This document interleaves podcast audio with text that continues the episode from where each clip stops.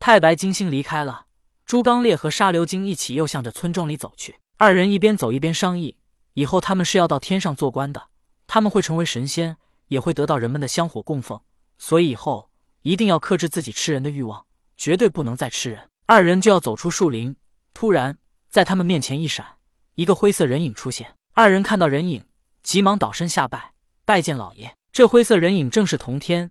当他感应到太白金星离开之后。他便出现在朱刚烈和沙流金面前。童天淡淡的道：“你们起来吧。”朱刚烈与沙流金起身。童天问道：“朱刚烈，你想要追求的是什么？”朱刚烈想了想，他想要追求的太多，食欲、权欲、美欲，皆是他所向往。独独修道被他排在最后，但他不敢对童天撒谎，直接说出了内心最真实的想法。童天道：“既然如此，就按照你本心去做吧。”接着，童天又问沙流金道：“你想要追寻的又是什么呢？”沙流金想了想，说道：“我好像什么都不想要。说我想吃人吧，但吃不吃都可以；说我想获得权势吧，有了更好，没有也无所谓。”童天深深的看了一眼沙流金，不再与他说什么。童天对他们二人说道：“太白金星已经传授你们修道之法，你们要勤加修炼。”说着，童天又对朱刚烈道：“对了，我刚才推演了一番，那卯二姐与你有一世夫妻之缘，你要好好待她，或许能化解你将来一场劫难。”沙流金一听。也急忙问道：“老爷，我呢？”童天望了他一眼，道：“你倒没什么，但我希望你能记住你刚刚所说的话，千万不要迷失了自己，如此便不会有什么劫难。”朱刚烈听到自己有劫难，便急忙问道：“老爷，我的劫难是什么？”童天摇摇头道：“我也不知，只是推算到应在卯二姐的身上。”言罢，童天说道：“你们好自为之吧，我走了。P.S. 卯二姐其实就是卵二姐。”再按照古本繁体《西游记》本以及日本方面保存的古本《西游记》均为卯字，也即是卯二姐。通行的版本多为卵，或疑为印刷错误得以误传。卯即兔子，则卯二姐或为兔妖。大家可以搜索看一下古繁体字的图片，确实是卯二姐。其实叫卯二姐和卵二姐都是一样。而小刘从一开始就结合卯二姐是兔妖来延续的故事，叫卵二姐其实也是一样的。朱刚烈和沙流金回到了村庄里，而天很快也就亮了。村民们已经做好了早饭，朱刚烈一直守着兔子精，也即是童天口中的卯二姐。这时卯二姐已经醒来，朱刚烈也已经帮她接好了断臂。卯二姐断臂接好之后，在灵气的滋润下，她的断臂已经能慢慢的抬起来了。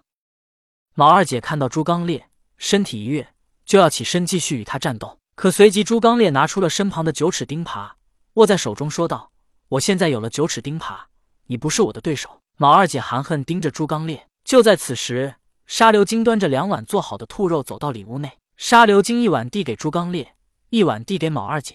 卯二姐扭过头去，看也不看。朱刚烈劝道：“你想报仇，也要养好身体，有力气才行。吃吧。”卯二姐腹中空空，如果不是在这种情况下，她真不介意吃了这些冒着腾腾热气的肉。她一直以来吃的都是生肉，哪吃过人间美食呢？但她不能接过仇人递过来的碗。朱刚烈看卯二姐不吃，他自己也早就饿了。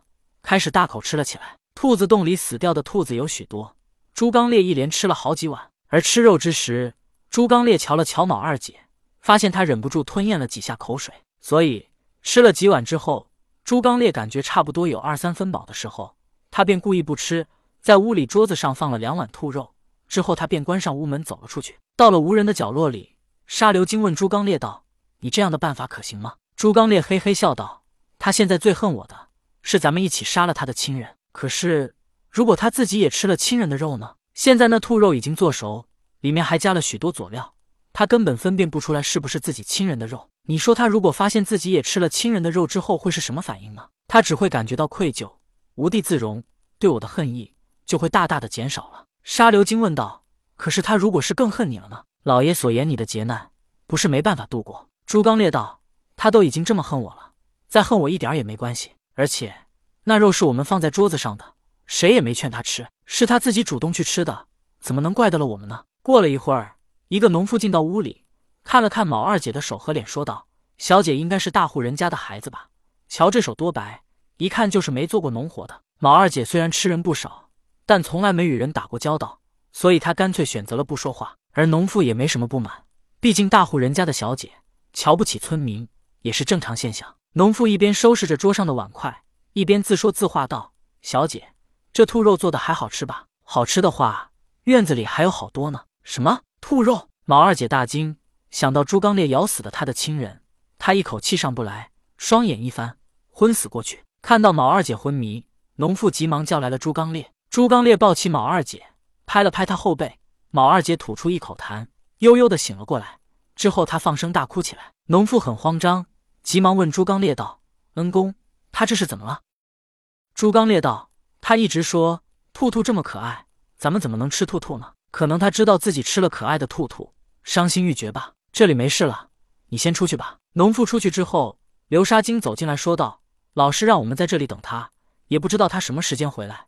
我们不能一直待在其他人的院子里，我们要自己建造一座院子来住。”否则很有可能暴露我们三个的身份。朱刚烈点点头，他也有此想法，便让沙流金去找村长，给他们单独建造一个院子来住。村长听后，直接说：“现在他们住的这个院子就可以，不会让别人来打扰他们的。反正这里就住了一个人，让他去别处住即可。”同天说，朱刚烈与卯二姐有一世夫妻之缘，沙流金对卯二姐也不再排斥了。此时卯二姐吃了自己亲人的肉，她失魂落魄，躺在床上一动也不动，双目无神的看着屋顶。根本就没心情找朱刚烈报仇。第二日，村长一脸喜色的来找朱刚烈和沙流金，并把两幅画像在他们面前展开。只见画像上正是朱刚烈和沙流金的模样。村长说道：“两位恩公杀死兔子精，是我们整个村庄的大恩人，也是我们村庄的守护神。所以，我们商量后一致决定，在村庄的东西两边各立一座雕像，镇压四方妖邪，让恩公的事迹在我们村庄流传万世，也让后世瞻仰两位恩公的容颜。”要是没有恩公，哪有我们村庄的将来啊？顿了顿，村长继续问道：“还没请教两位恩公大名？”朱刚烈便是叫朱刚烈，而沙流金想了一下，说自己名流沙。村长说要把他们名字刻上，以流传后世。朱刚烈和沙流金听后并没有什么表示。如今他们心思不在人间，他们将来是要成为神仙的。换做以前，人间这什么荣耀值得庆祝？可现在跟神仙一比，那这简直就是不入流了。村长这么热情。朱刚烈也不能太冷淡，所以他漫不经心的问道：“咱们村庄叫什么名字？”村长说道：“咱们村里大多姓高，叫高小庄。”